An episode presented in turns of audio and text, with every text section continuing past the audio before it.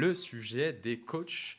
Alors, comment présenter ce sujet-là? Euh, Pas forcément la chose la plus aisée.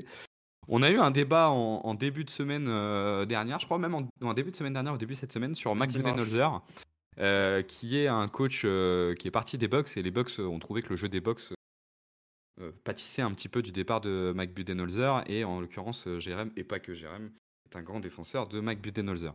Et en fait, en échangeant autour de Mike Budenholzer, moi j'ai avancé deux trois arguments pour dire euh, les limites que je trouvais de Mike Budenholzer, qui est un coach que j'aime plutôt bien en plus euh, par ailleurs.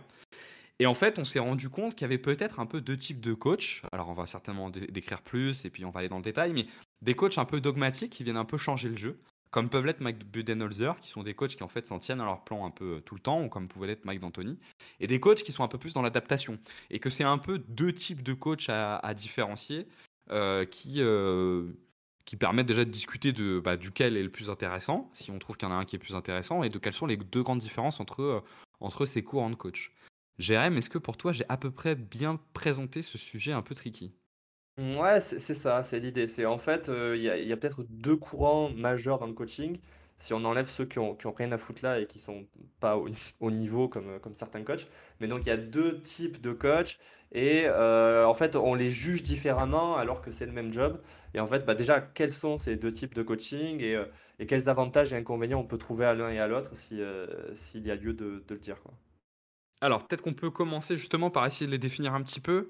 Bon, on a utilisé ce terme un peu barbare de coach euh, dogmatique. Euh, est-ce qu'un de vous deux veut se lancer sur ce que peut être un coach dogmatique? Sinon, je le fais, mais euh, comme, vous voulez. Mmh, bah alors, moi, c'est vrai que cette notion de dogmatisme, parce que comme je t'avais dit avant l'émission, j'aimais pas trop, je trouve qu'il y avait un côté un peu péjoratif. Alors que moi, par exemple, c'est le type de coach que, j'aime beaucoup. pour moi, l'idée, c'est que c'est en fait, c'est des coachs va, qui vont soit être innovants, euh, c'est des coachs qui peuvent créer des tendances, donc qui ont une vision très euh, stratégique et optimisation maximale du jeu. Euh, par exemple, on parlait donc de Budenholzer comme, comme exemple. Budenholzer, il arrive par exemple à la tête des Bucks dans une période où bah, il y a la révolution des Warriors et du tir à trois points. Et Budenholzer, lui, il arrive avec une approche totale pour répondre à cette problématique qui, qui, en fait qui gêne à ce moment-là tous les coachs NBA de comment on défend contre ces équipes qui tirent beaucoup à trois points. Et lui, il arrive en disant bah, ma réponse, c'est qu'on s'en fout du 3 points, on va défendre la raquette. Et en fait, de tout ça, il va naître un schéma optimal, donc euh, un type de défense où il va se dire, OK, j'arrive dans telle équipe, comment je fais pour optimiser euh, mon meilleur joueur, comment je fais pour optimiser les profils que j'ai à disposition. Et va naître de ce truc-là un schéma défensif et offensif qui va être un petit peu une... Euh, qui va être joué en fait tout le temps sans forcément, par exemple, si mon, type de défense c'est de défendre à drop de telle manière, je vais pas me mettre pendant le cours d'une série de playoffs ou quoi à défendre en switch. C'est-à-dire que nous, on joue comme ça, on a l'impression que la meilleure version de nous-mêmes c'est comme ça et on va la reproduire à l'infini. quoi. C'est un peu ma manière de voir les choses. Parce que le débat qu'il y avait, c'est euh, est-ce qu'au bout d'un moment, tu changes ton style de jeu quand tu es dans une série de playoffs Et en fait, l'argument mmh. qui est donné dans ce cadre-là, c'est de dire oui, mais en fait, tu as un style qui a marché toute l'année, tu as construit tout ton jeu mmh. autour de ce style-là. Euh, c'est pas pour le changer au dernier moment. Et typiquement, c'était euh, les déclarations que pouvait avoir Mike D'Antoni après la série contre les Warriors en 2000, euh, tac, tac, tac, 2018, quand ils font les X tirs à 3 points qui rentrent pas. Et Mike D'Antoni, il dit à la fin, oui, mais on, a, on, a gagné, on a gagné en jouant comme ça toute la saison, en abusant d'un style de jeu, et c'est comme ça qu'on a gagné. Donc on va pas changer, pas changer maintenant. T'es d'accord, euh, Ben, sur cette description un peu de ce qu'est coach dogmatique Je pense qu'on peut faire, c'est qu'on peut décrire un peu les deux types de coach, et puis après on se fait un gros bout sur coach dogmatique pour se dire un peu ce que ça donne, avantages, inconvénients, et puis pareil sur l'autre. Ouais, ouais, non, je suis, totalement d'accord. Et j'allais rebondir en parlant un peu, comme vous l'avez dit, de, comme tu l'as un peu abordé, d'Anthony. Alors, il y a, y a des aspects où, euh, où il, euh, comment dire, il fait des, des, des modifications, enfin, il fait des ajustements. On aura le temps d'y revenir. Mais en fait, la question, c'est ça, c'est la, véritable question, c'est avec quel système, avec quelle mise en place, tu sens que ton équipe est la plus forte? Est-ce que tu sens que ton équipe est la plus forte quand toi, en tant que coach, tu t'adaptes et tu, les, tu, changes entre chaque. Est-ce que tu as l'effectif et, et, comment dire et que tu sens ton équipe forte en, en faisant des modifications pendant la série Ou est-ce que c'est en maintenant un cadre, cadre spécifique bah, tout, tout, tout le long de l'année, quoi. Et en fait, là, ça, devient un débat philosophique quasiment. C'est comment, comment, en parlant avec tes joueurs, comment dans le front, au front office, le coaching staff, en discutant, tu te rends compte quelle est la meilleure solution. Ça se trouve, tu as des joueurs, tu leur imposes quelque chose pendant toute l'année et ils vont jamais vouloir, vouloir y bouger ou au contraire, si tu fais aucun changement, tu vas les perdre à un moment parce qu'ils vont dire: «Bon là, on est en train on est sur 4 défaites de suite, il y a aucun changement, c'est c'est c'est la merde». Donc en fait, ça dépend vraiment de de de de la mentalité, mais en tout cas, je pense que vous avez bien résumé le le le coach, dogmatique, même si, le terme, comme on a dit, est un peu Un peu péjoratif. C'est peut-être plus, jusqu'au boutiste dans l'idée, tu vois? Ce Que qui est pas beaucoup moins que moins ouais, je sais péjoratif, j'ai ouais, c'est je l'impress trouve que c'est Ouais, je sais pas, moi je moi j'ai jamais vu ça négativement, le jusqu'au boutisme, mais le dog ouais, je sais pas. Bon après ça reste, enfin on n'est pas, heu, on n'est pas dans un podcast de de de grammaire ou de de français. Ju juste pour, heu, pour, pour finir sur ces, ces ces définitions, puis après on peut rentrer dans le vif du sujet. Ce qu'on estimait être des coachs, qui s'adaptent, c'est des coachs qui, en fait, pendant toute l'année, aiment tester des nouvelles choses, aiment s'adapter à la défense et à l'attaque adverse avec, l'idée que, ça crée un peu une habitude de l'adaptation, chez son équipe. Alors, il faut bien distinguer quand on distingue ces 2 types de coachs et Jérém l'a dit au début, les coachs de merde des bons coachs. Donc on va essayer de prendre des bons coachs sur ce type-là. Typiquement, c'est en gros Nick Nurse et heu et Spoelstra qui, je pense, sont, heu, les plus, heu, marquants de ce courant-là et qui vont dans un même match changer les types de défense, qui vont dans un même match changer les formes d'attaque. Alors ça se voit quand même plus sur la défense que sur l'attaque, mais changer les formes de défense et s'adapter, en en permanence. Alors pour revenir sur le 1 le coach, dogmatique, moi je vous donne un peu, ma vision des avantages, des inconvénients de ce type de coach, puis après je vous laisse, rebondir. Heu, Jérém, tu l'as dit, en fait, ces coachs-là qui viennent avec une vision, heu, très forte, hem, je je trouve que le principal avantage que ça a, c'est quand même pour la saison régulière, ça permet de maximiser, heu, ce qu'est capable de faire une équipe. Et si tu prends, Mike Budenholzer et Mike, D'Antoni, c'est je me suis pas trompé, hein, les 2 s'appellent Mike, hein? Je m'étais mmh, jamais rendu compte. Oui, ça, heu, tu te rends compte qu'en fait, ils ont été capables dans leur histoire, heu, de maximiser vraiment des effectifs, quoi. Budenholzer avec Atlanta, heu, tu le disais Jérém, je crois qu'il fait même une saison, il doit finir 1er ou 2e de conférence alors qu'ils ont pas une grande star ouais. autour. Et Mike D'Antoni, qui pour moi est encore un niveau au-dessus de Mike Budenholzer, que ça soit la saison 2004-2005 avec les Suns où, Stoudemire se blesse et au finissent à plus de 60 victoires, ou la 1 saison avec Houston où je suis allé regarder l'effectif de Houston, heu, il commence quand même avec un 5, James Harden, heu, Eric Gordon, Trevor Ariza, Ryan Anderson, Clint Capela. Heu, croyez-moi, au début de la saison, jamais on anticipe qu'ils vont faire 3e et ils font 3e. Donc, pour moi, c'est un peu ça les les les les grands avantages et je reviendrai après sur les inconvénients arrive en playoff.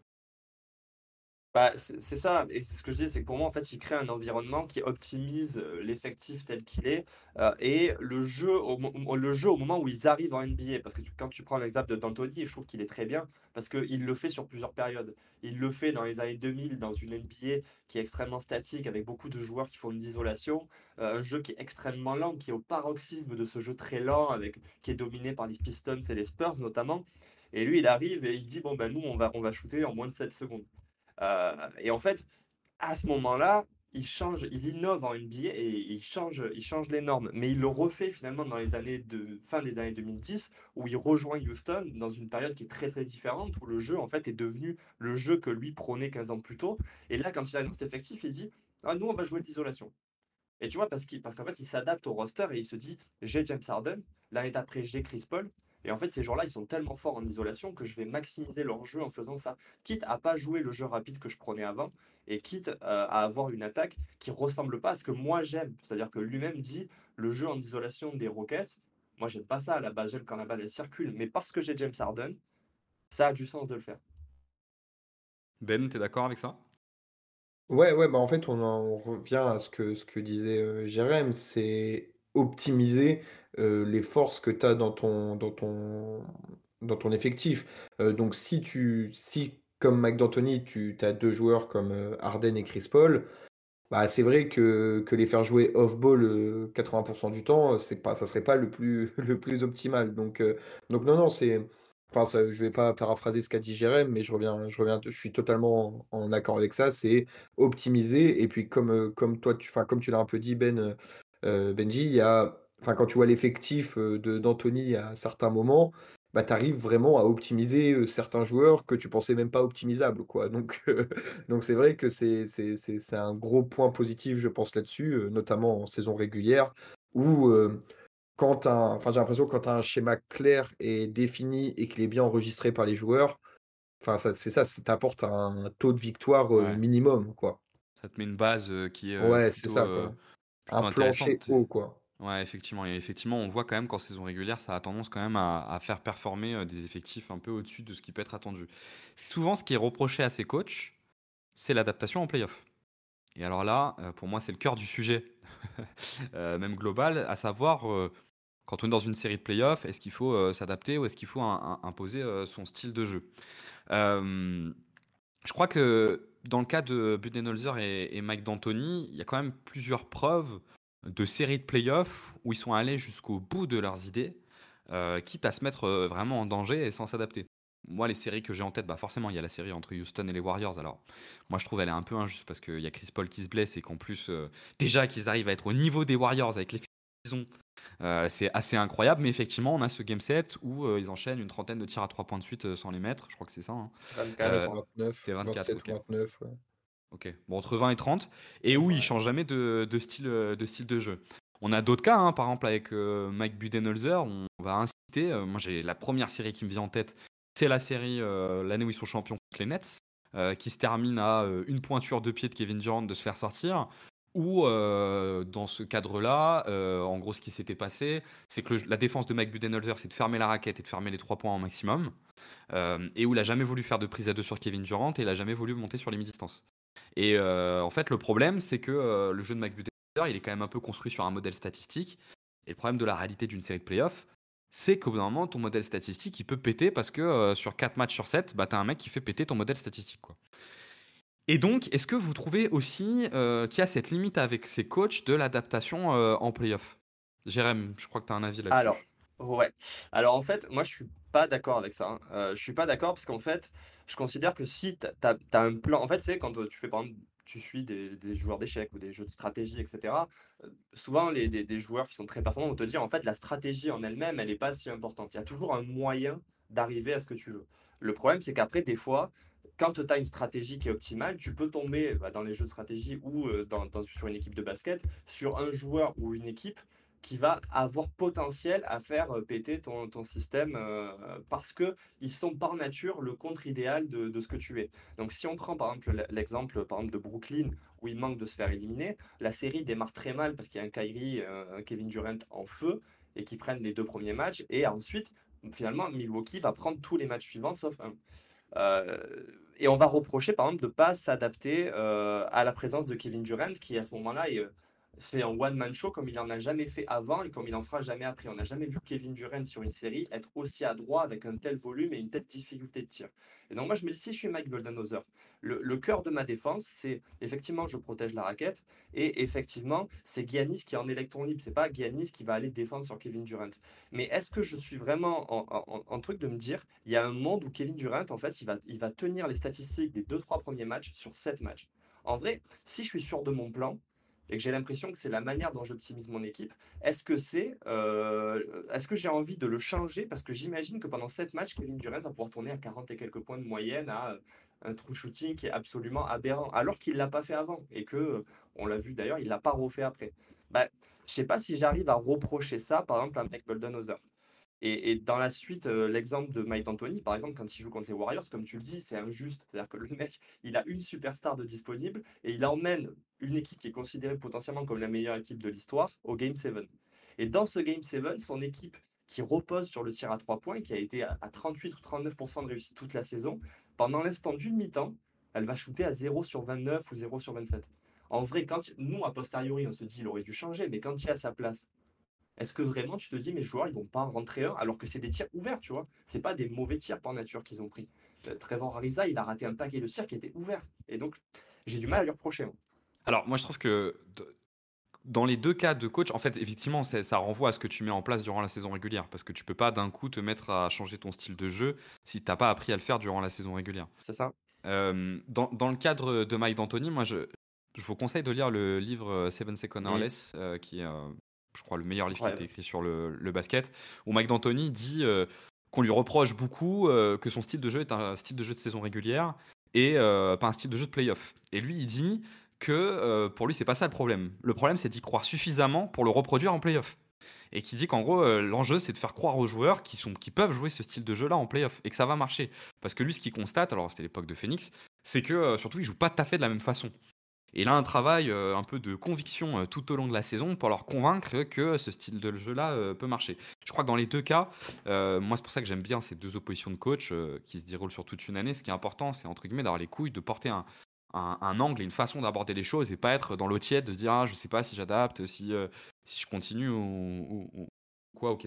il me semble que dans le cas par exemple de, de Mike Budenholzer, le seul cas, le seul monde où tu peux perdre, c'est quand même le monde où Kevin Durant fait ça. Euh, mmh. donc au bout d'un moment, le fait de ne pas avoir instauré une culture d'adaptation fait que tu peux pas t'ajuster en playoff et en fait tu prends énormément de risques sur une série que tu aurais dû gagner. Et ça s'est reproduit un peu, alors on va me parler de blessures, mais un peu l'année dernière quand même avec Butler, hein, qui fait un peu la même chose. Euh, ils perdent parce que Butler est incroyable, mais aussi parce qu'ils veulent jamais changer leur plan défensif sur Butler, ils l'ont jamais pris à deux. Ils ont rarement changé l'opposition qu'ils avaient sur Butler. Et moi, je trouve que c'est assez limite parce qu'il me semble que l'essence même d'une série de playoffs, c'est qu'il faut s'adapter. Les joueurs parlent tout le temps de. C'est un jeu d'échecs, il faut s'adapter. Alors, je comprends hein, que ce soit pas qu'on puisse se dire qu'il faut pas s'adapter, mais qu'il faut surtout faire ce qui marche. Et que euh, la réalité d'une série de playoffs, c'est que tu as un joueur qui peut faire euh, péter ton modèle, euh, ton modèle statique. ben, tu quel avis toi là-dessus? Bah, en fait, le, ce que, ce que tu viens d'expliquer sur Mike D'Antoni, pour moi, c'est le plus important, c'est de réussir à faire comprendre ou faire croire que quand tu optimises ton système comme celui-là, tu es imbattable. et c'est comme ça que tu dois, le penser. Et donc la question de préparer en amont des adaptations au cas où ton système ne fonctionne pas trop, c'est un peu, un peu contradictoire. quoi. C'est que si tu vas voir les joueurs en début de saison, tu leur dis bon, notre système est imbattable. Par contre, on prévoit au cas où que Butler et Durant sont en feu. Bah les, les, gars vont être beaucoup moins impliqués ou beaucoup moins croire en cette réussite à 100% que, que si tu vas tête baissée. Et puis c'est là-dedans que rentre. il y a toujours aussi cet aspect quand, quand on parle de coach en règle générale en NBA, du oui, il y en a, c'est des meneurs d'hommes, c'est des mecs qui qui sont pas très bons tactiquement, mais ils savent amener des joueurs. Et ben en fait, pour moi, c'est des coachs qu'on appelle dogmatiques qui doivent être les meilleurs meneurs d'hommes parce que c'est eux qui doivent réussir à tenir pendant toute une saison, même quand ça, même quand c'est un peu plus dur, même quand il y a des blessés dans, ton effectif, même quand tu joues un Kevin Durant à 45 points par match, eh ben, tu dois réussir à maintenir dans la tête de ton, de ton roster que non, il faut pas faire des prises à deux, non, il faut pas monter. Et parfois, ça se solde par des échecs. Après, c'est le, sport, tu peux tu peux pas tout le temps gagner, sinon tous les coachs seraient dogmatiques et ça serait beaucoup plus simple, quoi. Mais c'est comme ça que tu, tu, tu, dois le penser. Et je suis pas sûr que leur instaurer une quelques options d'adaptation, ça, ça les aiderait à rester complètement focus dans le système. Ce qui est intéressant sur le cas des Nets, hein, c'est que la saison d'après, dans un contexte un peu similaire, Boston avait joué contre les Nets au premier tour, premier tour des playoffs.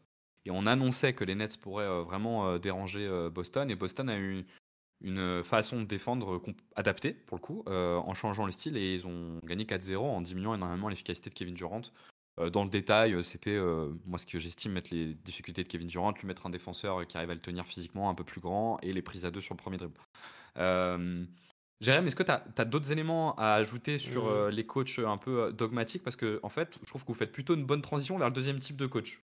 Bah, alors j'aurais dit que si bah, on a pris des exemples de coachs qui ont eu pas mal d'échecs, donc Mike Anthony finalement il est jamais allé au bout, Mike Budenholzer on se dit finalement il a eu un effectif premier quasiment à l'Est tous les ans et il n'est pas allé au bout. Mais dans cette catégorie de coach, moi je mets par exemple très bien Steve Kerr qui a créé un peu un schéma ultime chez les Warriors, cette motion offense, pour moi, elle, représente un peu ce qu'est Steve Kerr. Même si, pareil, tu vois, moi je pense que c'est des coachs qui s'adaptent beaucoup. Par exemple, Steve Kerr, on le voit aujourd'hui, quand ça passe pas, bah, il se met à faire du pick and roll à outrance, tu vois, pour punir. Mais n'empêche que je trouve que les Warriors avaient un peu ce modèle-là, ou dans, un exemple plus ancien, Phil Jackson, je trouve qu'il correspond aussi à ce modèle-là. C'est-à-dire, il avait son triangle, et partout où il passait, il mettait en place son triangle.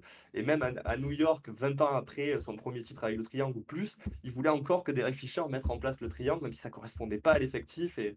Donc, je pense qu'il y a effectivement, par exemple, des cas jusqu'au boutiste, et il y en a d'autres qui se sont adaptés pour chaque période. Donc, il faut juste dire que, en fait, ces coachs-là, ils peuvent très bien réitérer l'innovation sur plusieurs décennies, alors que d'autres, euh, bah, ils vont euh, juste reprendre le même modèle euh, toute leur carrière. Quoi.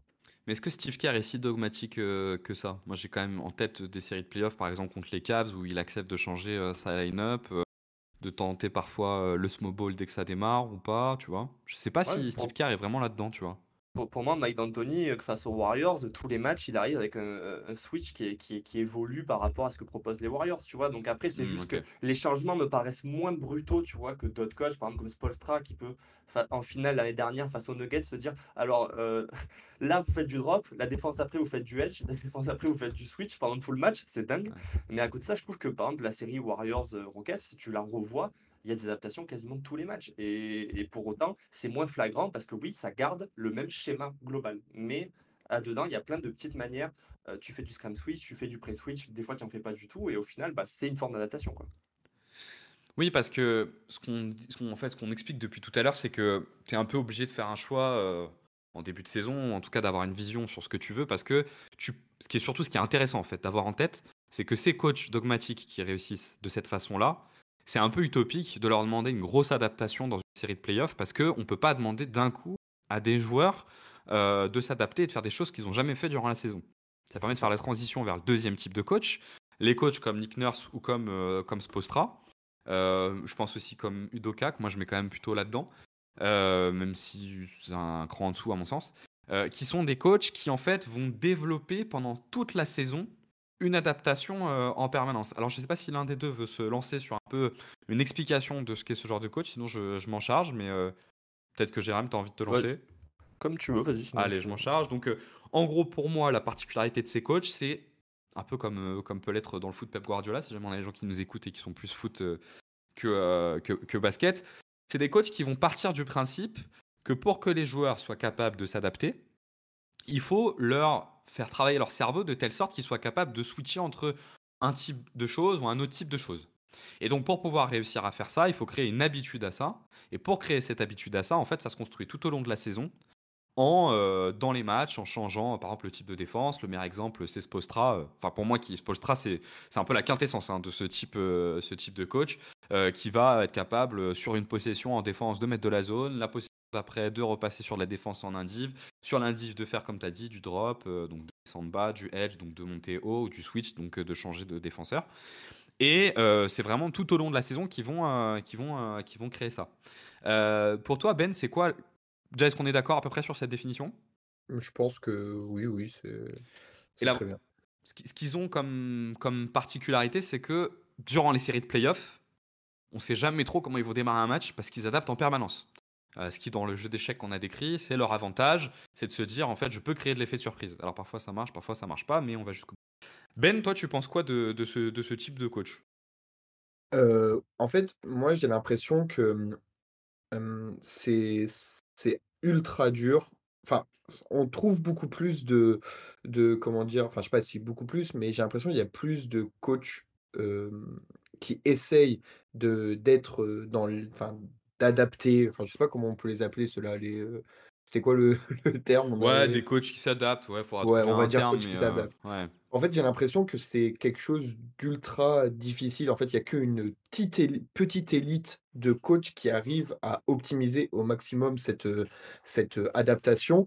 Donc on prend l'exemple de Spolstra, de Nurse, et tu as un petit peu parlé du Doka, mais en fait, il y en a pas énormément d'autres, qui qui arrivent à autant aussi bien le faire et pour moi, c'est ça leur limite à eux, c'est que, en fait, il faut être un un roi du coaching, quoi. C'est que, faut faut vraiment savoir exactement à quel moment tu tu tu peux tu peux utiliser telle défense, tu peux la mettre en place tel, tel système offensif parce que on parle c'est d'autant plus en défense, mais ça existe aussi, offensivement et en fait, c'est que c'est pas que c'est pas bien ou que c'est, c'est mauvais, c'est que c'est ultra dur, en fait, d'être un très bon coach, d'adaptabilité parce que faut faut préparer un nombre, démentiel de systèmes pour, pour, pour tes joueurs. Il faut qu'ils les assimilent tous.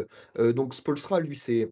En fait, ce qui est, ce qui est intéressant, c'est que Spolstra, il a, il a des effectifs souvent. Enfin, par exemple, Butler, c'est le joueur parfait pour ça, parce qu'il a l'air ultra intelligent. Il est physiquement, il peut un peu tout faire physiquement.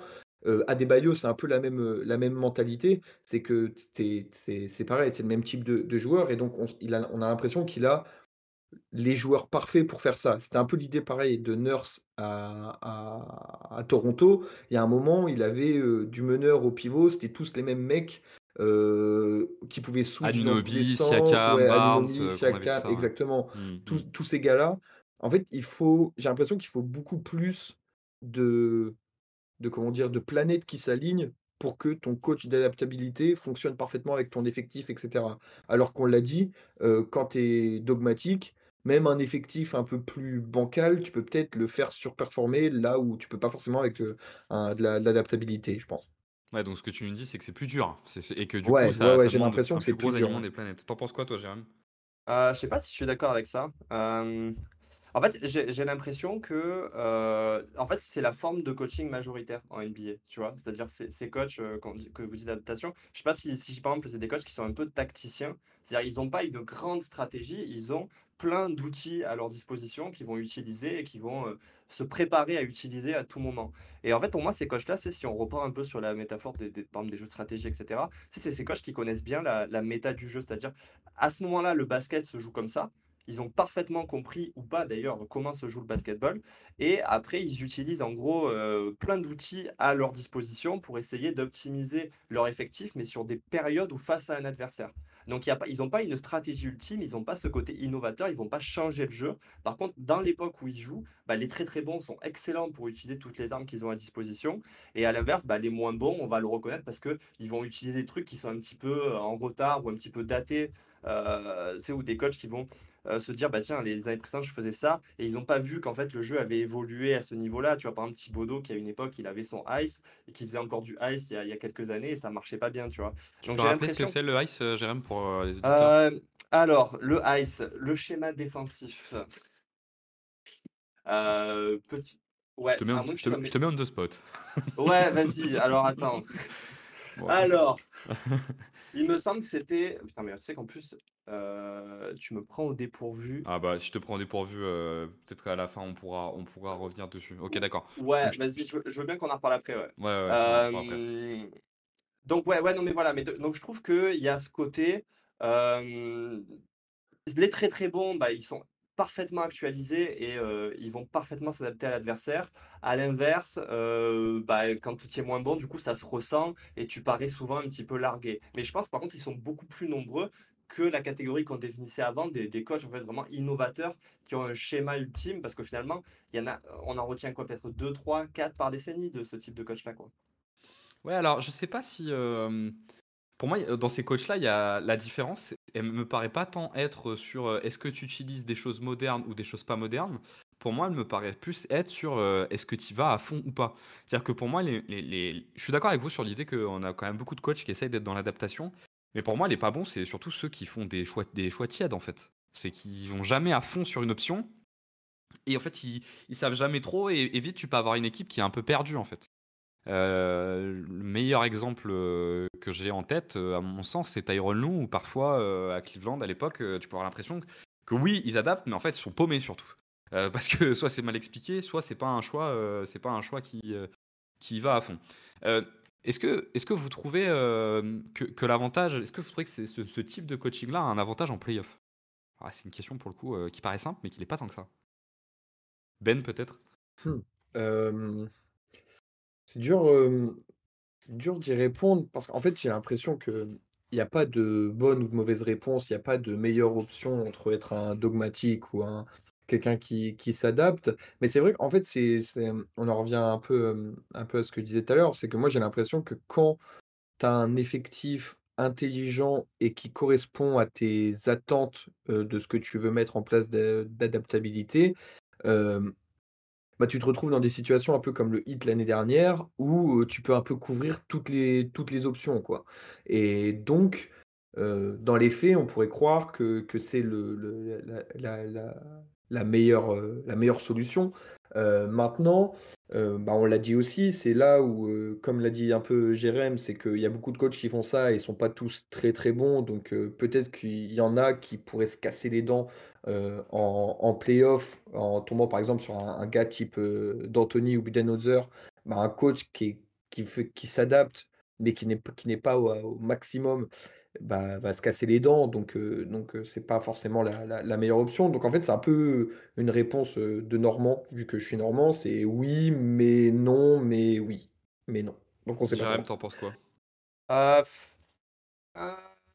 J'en pense en fait, en vrai, c'est toujours la même chose. C'est que ça dépend à quel niveau tu le fais, tu vois? C'est-à-dire entre un Eric Spoelstra et un Tyronn Lue, il y a un monde d'écart, heu et un peu comme dans le le truc des coachs, heu, plus dogmatiques, comme on disait au début. En fait, il y a ceux qui sont excellents, heu, pour faire ça. Il y a ceux qui sont moins bons. Il y a aussi l'effectif qui entre en jeu parce qu'effectivement, quand, quand tu quand as un effectif de basket, tu as aussi des fois un effectif qui correspond plus ou moins à ce que toi tu veux mettre en place, des joueurs qui sont plus ou moins capables de comprendre, de s'adapter à ce que tu veux mettre en place. Donc je pense qu'en fait, c'est c'est excellent euh, quand c'est très bien fait, mais au final, est-ce que c'est un avantage ou pas? Je pense que les deux, les deux se valent.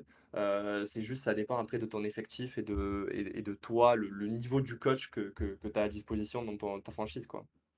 Ouais, ok. Donc on, là, on est un peu en train de, effectivement, comme dit Beth, de faire une réponse de Normand, de, mais, de son. Ouais. Quoi. Alors que pour moi, euh, justement, la particularité de ces coachs-là, c'est justement qu'ils ne se disent pas que les deux sont bien c'est qu'ils se disent bien qu'il y a un modèle qui est mieux que l'autre.